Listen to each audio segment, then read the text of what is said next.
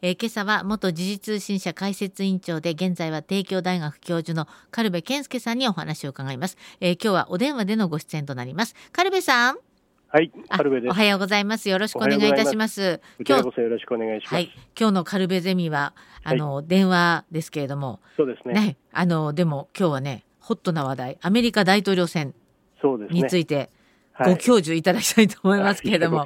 はいあのー、まあ、いよいよ予備選挙、はい、まあ、党員集会と予備選挙って2つあるんですけれども、はい、いずれにしても、まあ、本選挙の前の段階で、はい、共和党、民主党、い。ずれの党で、えー、いずれかの党でですね、はい、えー、どちらも候補を決めていくとい。うプロセスが本格的に始まりました。始まりました。はい、えー。まずは共和党からですか？そうですね、共和党が1月15日にアイオワ州という中西部の州で党員集会をやりました。党員集会っていうのはどういうことをやるかというと、おまあ、あみんないろんなところに集まってですね、はい、共和党の人たちが集まって私はトランプがいいとか私はヘイリーさんがいいとか、うん、まあ、いろいろこう主張し合うんですね。はい、でまあ、だんだんだんだん意見を修練させていって、うん、この地区はトランプさんがあに修練しましたみたいな、はい、そういうことを,、言っていく、でそれを全州全体で統括して、えー、誰々の勝ちとこうなるんですけれども、まあ、ここで、えーまあ、トランプさんがあけ、まあ、結構な圧勝をしたと。は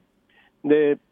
あまあ、でこのアイオワでトランプさん圧勝して、はい、ヘイリーさんは、まあ、そこ次についてそして3位だった、えー、フロリダのデサンティスさん、あのデデサンティスさん、確か2位だったんですけれども、これをあのでやめたんでしたっけ？やめました。でデサンティスさん2位だったのにやめたんでしたっけね？えっ、ー、とね、もう展望が持てないということだったんですね。で、やめました。はいで23日に今度はニューハンプシャー州というところで、はい、これこれは予備選挙、まさに選挙ですね、はい、が実施されて、ここでもトランプさんが勝ちました。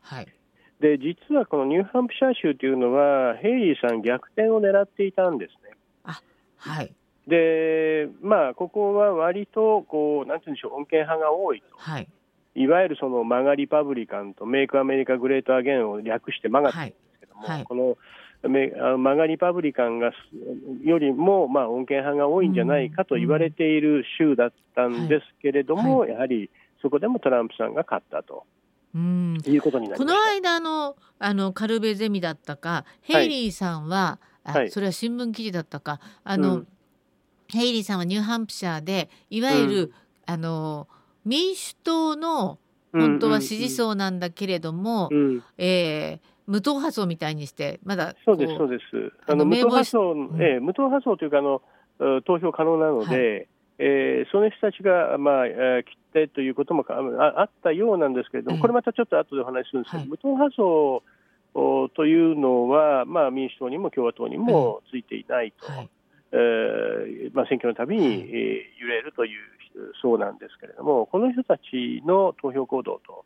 い。うのを知るいい機会だったんですね。ええ。でそれも含めてトランプさんに負けちゃったとあじゃあ結構大きな意味があったんですね。あったありました、うん、であのヘイリーさん、結構がっくりと来てると。ええ、ただあの、この方はあ、まあ、あスーパーチューズデー、はい、これ3月の5日なんですけれども、はい。あいろんな州で予備選が行われるんですが、はい、そこまでやめませんと、はい、こういうふうに言っています。はは。でただ、ですね、ええ。ー、2月の24日ですから、はい、ちょっと先になりますけれども、はい、ここ で2週間ほど先になりますね、すね。2月24日、はい、サウスカロライナサウスカロライナ州という州があるんですね、はい。はい、ちょっと南の方ですよね。えー、南の方です、あの、フロリダの上の方ですけれども、そこで予備選挙があるんですね。でこここの州、何が大事かというと、えー、あの実はヘイリーさんが知事をやっていたんですね。そうなんですか、ヘイリーさんってイメージ、国連大使だったんですけど、じゃあその前に。はい、はい、その前にこのサウスカロライナ州の州知事をやっていたので、ええ、ここで負けるようなことがあれば、え、もうおしまいだろうなというふうに見られています。はい、でただ、うん、今、世論調査をすると、はい、このサウスカロライナでもトランプさんが圧倒的に勝ってるんですね。はあ、なので、まあもう事実上決まってきたかなと。ななんか動きとしては流れとしては、まあ、トランプさんになるんだろうなと思って今は予備選眺めているんですけれども、はい、でもヘイリーさんが、まあ、最後まである意味食いつくことによって、えヘイリーさんが副大統領になる可能性とかそういうのも広がってくるわけですか？えーとですね、もう彼女は絶対やらないと言ってるんです、ね、あそうなんですか？ただ、まあ、よくわかりません、政治の世界ですから。えーえーあまあ、トランプさんにこういう、まあ、いろいろ要請されてみたいなことに,、になるのかもしれませんけれども、はい、ただあ、もうヘイリーさんご自身が私はやらないと言ったので、これで受けると、かえってマイナスになってしまいますよね。ですからあ、一つはそういうふうな事情があって、ヘイリーさん受けないんじゃないかなというのが一つ。はい。はいもう一つはですね、トランプさんの副大統領選びというのは、まあ、これ、大体この夏にかけて 6, 6月前後だと思うんですけれども、はい、本格化すると思うんですが、はい、でその際にですねこれはあのあるアメリカのこれ民主党支持の方ですけれども、はい、がおっしゃってたんですが、はい、あおそらくトランプはもう忠誠心の塊のようなやつを副大統領にするだろうと。でトランプさん前回はペンスさんでしたよね。マイク・ペンスという人でしたけれども、この方は要するに最後、裏切ったとトランプさんは思ってるみたいですね。はい。はい、つまりあの議会に乱入をする事件がありましたね、であの議会に乱入する事件があったあ1月6日でしたかね、はい、えー、2021年の、うん、その時にマイク・ペンスはやっぱりあれはトランプさんひどいということで、えーまあ、トランプ支持をしなかったということで、うん、トランプさんはあいつは裏切ったというふうに見ているんですね。で、ね、そのアメリカの方がおっしゃってた面白い例えをしてたんですけれども、はい、お前、ポトマック川に飛び込めと、今飛び込めと。うん。例えば言われた場合、ワシントンを流れるポトマックリバー、はい、え大きな川が、ワシントンの西側を流れているんですね、はい、そこに、お前、今飛び込めって言ったら、うん、イエスサーと言って飛び込むやつを副大統領にするんだと。こういうその例えをしてましたけど、なるほどなと。いう感じですね。面白いですねでもそのぐらい忠誠心がある人じゃないと選びたくないという気持ちがトランプさんにあるだろうということですね。あるだろうしおそらく務まらないですよねあの人。でもペンスさんは最後は離れましたけど結局4年間ほぼほぼあのついていたわけですけどね。まあそうですね。でもあれはペンさんは次の大統領を狙ってたんでしょうか、ね、当然ですあの、今回も出ましたし、ね、でもだめだったんですね。だめですね、もう早々撤退しましたね。ただ、ヘイリーさんがここに来て、ですね、あのいろんなあのアメリカの報道を見てますと、はい、あの大規模なスポンサーが離れ始めてるらしいんです、ね、そうなんですか、はいはい、だからスポンサーというのは、やはりお金を通じて自分のやりたいことを政治でやってくれというふうな人が多いわけですから。はいはい。そうすると負ける候補にお金をつぎ込むっていう人はあんまりないですよね。なので、大規模な、うん、あのまああの、その支持者、はい、お金を持っているスポンサーが、ヘイリーさんから離れ始めているという報道があったので、ええ、まあ、おそらく流れとしては、え、もう多分今後、ヘイリーさん仮にスーパーチューズデーまでやりたくても、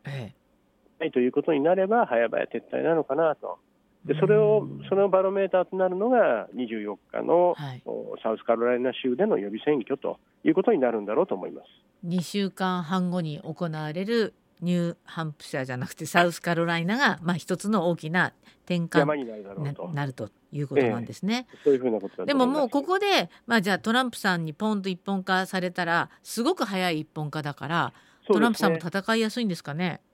戦いやすいと思いますね、戦いやすいし、けども、まあ、おそらく露出の機会というのは、ええ、予備選があれば、どんどんどんどんメディアが報じてくれますから、はい、まあ、あので出ることが可能なんですけれども、え、それからまあいろんなあの予備選があって、勝ち抜くために、い。ろんな州に飛んでいって、予備選のあるところに飛んで、はい、予備選自体が終わりわけじゃないので、えー、まあ、事実上、トランプさんの信任投票みたいなことをやられると思いますけれども、はい、そういうところに一点絶するというのは、全部カバレージ、あの取材がこう入りますよね。はいはい、だけども、おそらく一人になってしまうと魅力が、えあのやっぱり絵に絵にならないという、ね、これ一人になっても一応予備選挙っていうのは各州で行われるんですかあのやると思います。あそうなんですか、えー、でもトランプさんってあれ討論会にも全然ねひょっとしたら州によるかもしれませんけれども、えー、そうなんですねなんとなくあの、まあ、トランプさんは前回の4年間の、まあ、大統領時代のこうスタイルであるとか、まあ、この4年間空白の4年間の、まあ、言動であるとかで、まあ、支持者はもう岩盤層はか、まあね、全く動かないんでしょうけれどもなんとなくあの今回は予備選の討論会も全然参加してないですし、うんね、これでいいのかなとはちょっと思いますけどね。おっしゃる通りですね、えあのやはり予備選の討論会を欠席しているというのは、やはりない。まあ、なんていうんでしょう、民主主義をないないがしらにするこれで共和党の人たち、支持の人たち、いいんですかね？よくないんじゃないですかね。だけど、まあ、それはあのトランプ支持者というのは、みんなあのトランプさんが A といえばみんな A だっていうふうに、非常にその、い。いわゆるマガリパブリカンというのは盲目的に支持しているところがありますので、今回もそういう流れなんだと思いますね。ねでもねもともとリパブリカンはブッシュファミリーとかそういう人たちを支持してきた人たちも多いわけでしょ？その通りです。だそういう人たちはどういう投票行動に出るんでしょうね？うん、あのこれはまあ前回もそうだったのかもしれませんけれども、あるいは前々回もそうだったのかもしれません。行きどころがないっていうところなんでしょうね。そうですか。それはきっと民主党の支持の人たちの中にもいろいろあるのかなと思いますが、それはまた後半お話を伺いたいと思います。はい、えー、今朝は帝京大学教授軽部健介さんにアメリカ大統領選挙についてお話を伺っています。後半もお話を伺いますので、よろしくお願いいたします。よろしくお願いします。続いてはスマートニュース特集パート2、えー、今朝は元時事通信社解説委員長で現在は帝京大学教授の軽部健介さんにアメリカ大統領選挙についてお話を伺っています今朝は電話でお話を伺っていますが軽部さんはい。あ、後半もよろしくお願いいたします。こちらこそよろしくお願いします。はい、まあ、アメリカ大統領選挙についてお話を伺っていて、まあ、前半は、まあ、えー、共和党の、えー、予備選挙のお話を伺っていたんですが、はい、そもそもの大統領選挙のそういえば基本っていうのもちょっとおさらいしておこうかなと思いますが、はい、これなかなか複雑なんですよね。そうですね。あのまず大統領選挙に大統領になりたいという人たちが、それぞれ民主党、共和党の中で、えー、勝ち抜かねばならないんですね。はい、でやはりあの大統領ですから、はい、なりたいという人はいっぱいいるので、えーえー、今回も、まあ、今回あの、バイデンさんの側はもう現職大統領が出ていますので、はい。はい、あまりチャレンジすることはないんですけれども、えー、今度は逆に共和党の中では私がなりたいという人が、まあ、わさか出てくるわけですね。でそれはあのそれを、まあ、普通であれば、ディベートを何回もやって、で、まあ、支持率で差が出てきて、落とされてみたいな、まあ、だんだんだんだんそういうふうになっていくんですね。えで、まあ、あとさっき申し上げましたように、選挙資金が必要ですから、はい、お金がなくなっちゃったとかして、そういう方たちは、もうどんどん脱落していくとい。うことになります。はい。はい、でそれは民主、共和両党で、まあ、行われるんですけれども、まあ、今回の場合、今日民主党の側は現職なので、はい、まあ、バイデンさん、他に何人か出てらっしゃるようですけれども、はい、まあ、事実上の日本で言えば放末というふうな扱いをされてます、ね、なんか作家さんとか上院議員とかいるんだけれども、下院議員も出てるようですけども、はい、もう本当にあの、えー、放末みたいな扱いになる、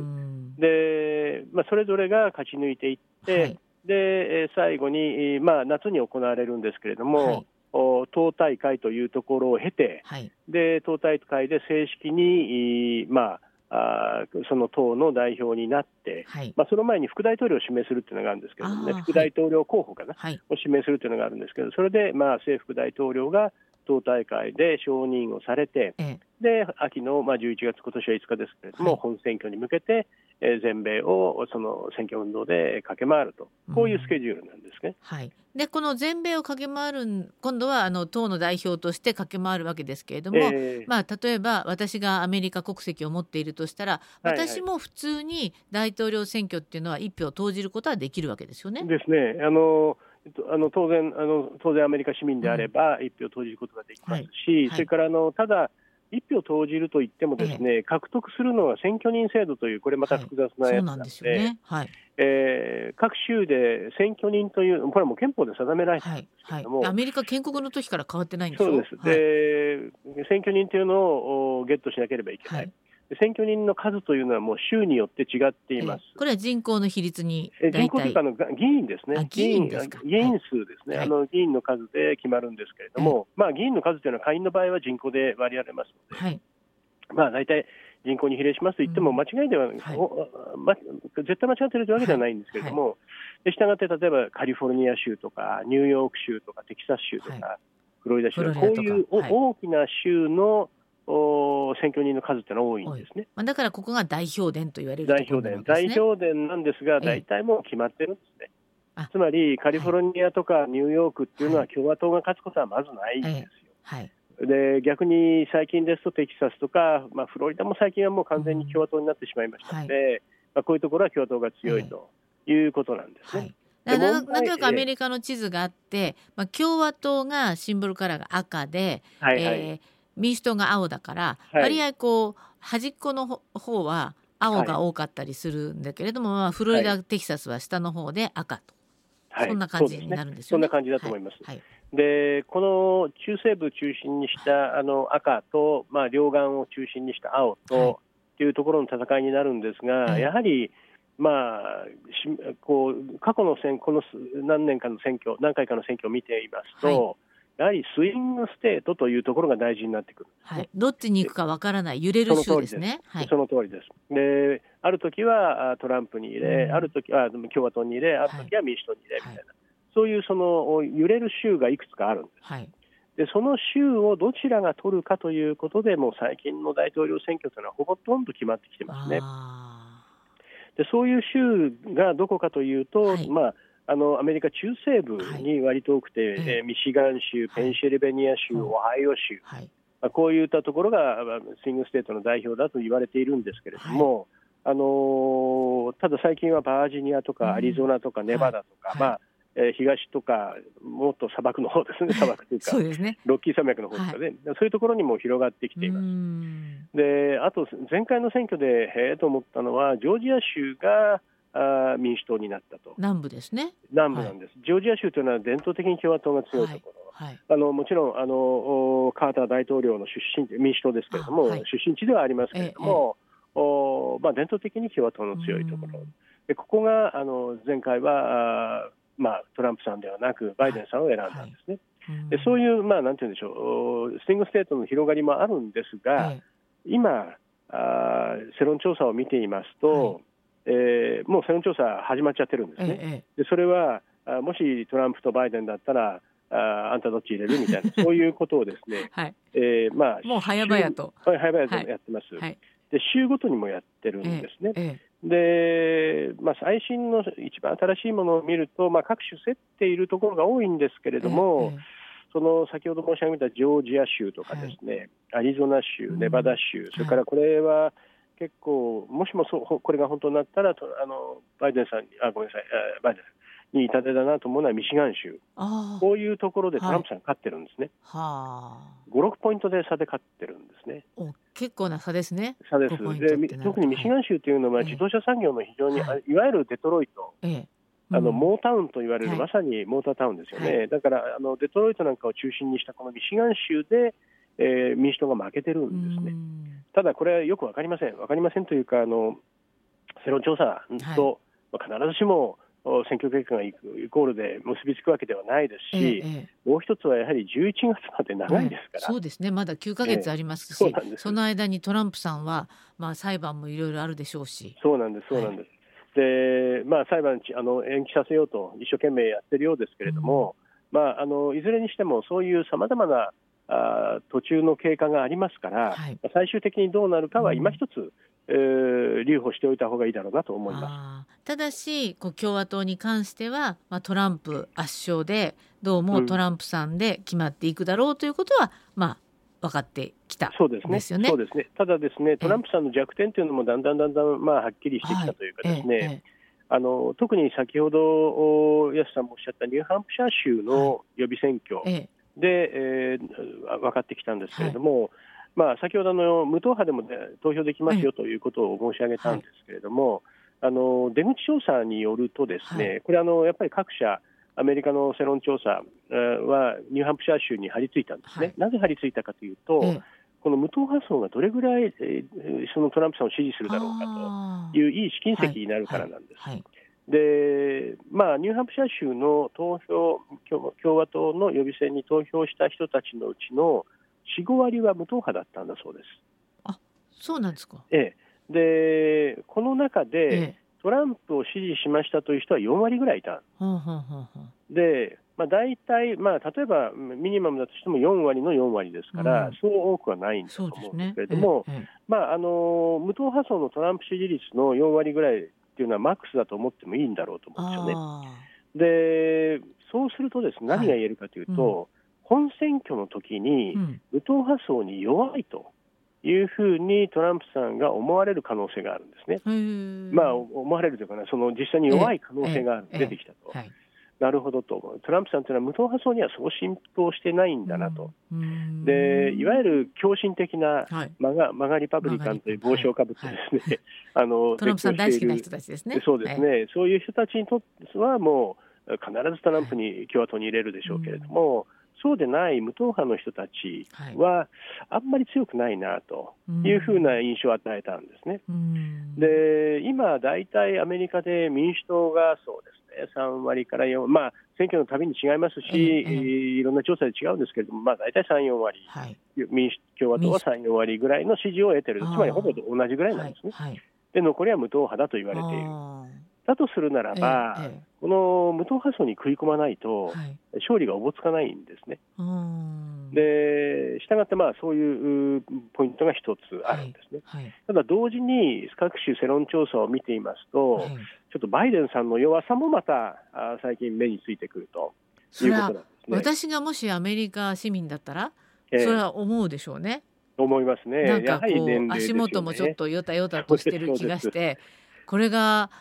あのね超大国アメリカのトップでいいのかなって私私が選挙する側だったらちょっと思っちゃうかもしれません、えー、あの先日ついに23日前だな、えー、あのテレビを見ていたら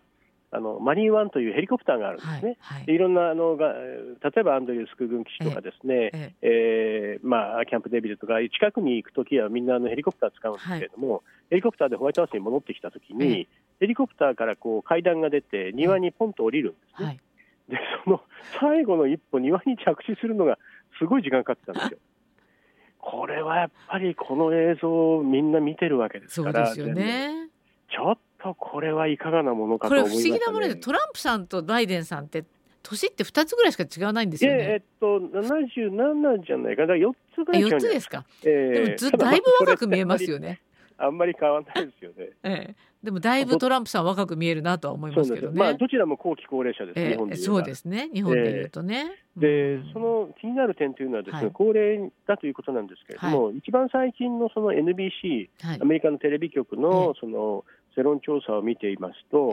バイデンさんの支持率がずっと減少傾向にあるんですね。あでアメリカ経済、特にアメリカ経済というのは今、特にあの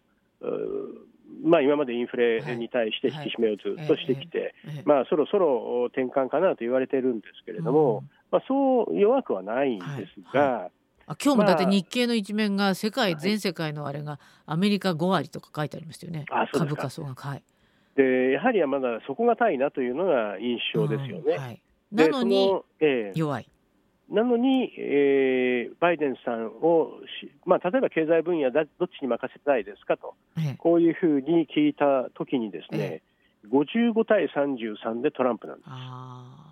で、バイデンさん33しか支持得てないんですね。で、これからまあ今後経済というのはよくわかりません。あのまあ、アメリカはそこ選挙まで底堅くいくだろうなと僕なんか思うんですけれども、はいはい、えー、したがってそういうその経済動向なんかも含めて、うん、バイデンさんにはもう逆風が吹いてるなと。あとね、中東情勢もこんなになっていますしそう、ね,、いう意味では、ね、バイデンさん厳しいだろうなと思うんですけどでもやっぱりこう民主党の支持層はバイデンさんを選んだんですもんね。あ選んだとはまだ言えない選びそうなんですもんね。正直、バイデンさん以外いないっていうところですから、ええ、あの誰も出てないので、なぜ出ないんだろうって思いますけどね。出てないので、でやはりその今回選挙になった本選挙にトランプ、バイデンの構図でなだれ込んだ時に、うんはい、あのまあ、本当にあの最初からこれ言われてますけれども、お本当だったら流行相打つでなければだめなんですね、ええ、アメリカの大統領選挙は。はいはいはい、今回、何と例えればいいんだろうなというふうにちょっと思わず、まあ、年老いた竜と年老いた虎が、まあ、ガオガオと吠え合ってるみたいな感じなんですかね。えで、ね、そういうその状況の中で投票しなければならないアメリカ国民、うん、大変だなと思いますよね。そうですね。でもまあもしもトランプさんになったら、はい、また世界は変わりますか、えもしトラっていうね、あの言い方で、ええ、もしもトランプさんになったら何が起こるんだろうと、え、で実は今日用意してきたんですけど、もう時間がないので、時間が、はい。えあの次回に回したいと思います。そうですか、はい、そうか、でもあとまだ1分40あるけど、もしトラのことを要するにか、世界は考えて行動しなきゃいけない。ということになりますよね。モシトラの現象、モシトラ現象をおそらく日本ももう綿密に分析始めてると思うんですよ。ええ、外交安保はこうだ、経済はこうだっていう形でですね、はい。はい、でその前回トランプさんが当選した時のショックというのは非常に大きかったですから、うん、まあ、あの熱は踏むまいとい。うことで、はい、各国とももう一生懸命、えー、日本も中国も欧州も、ええ、あの学習をしてると思いますね、今。そうですか。はい、モシトラは日本語でモシトラですけど、英語ではなんかそういうフレーズあるんですか？いやどうだろう。あじゃああくまで日本がもしトランプだったらということでモシトラと。言ってるわけですか？でもきっとアメリカアメリカでもしってもしとは言いませんからね。ね、そうなんですね。へえ、そうか。でもどうもまあ共和党はトランプさんそしてまあ民主党もやはり現職強しということでバイデンさんが、はい、まあこの間も圧勝してましたもんね。つい先日も。なので、このまま行くのかなと。びっくりですね。そうですね。今度あの今度までにモシトラの英語を探しておきます。ありがとうございます。まあじゃあカルベゼミはあのアメリカ大統領選挙だけではなく英語も学べるということで来月も楽しみにしておりますので 来月は、えー、スタジオでお目にかかれると嬉しいなと思いますが、えー、今日の特集のコーナー元時事通信社解説委員長で帝京大学教授のカルベ健介さんにお話を伺いました。カルベさんどうもありがとうございました。また来月もよろしくお願いいたします。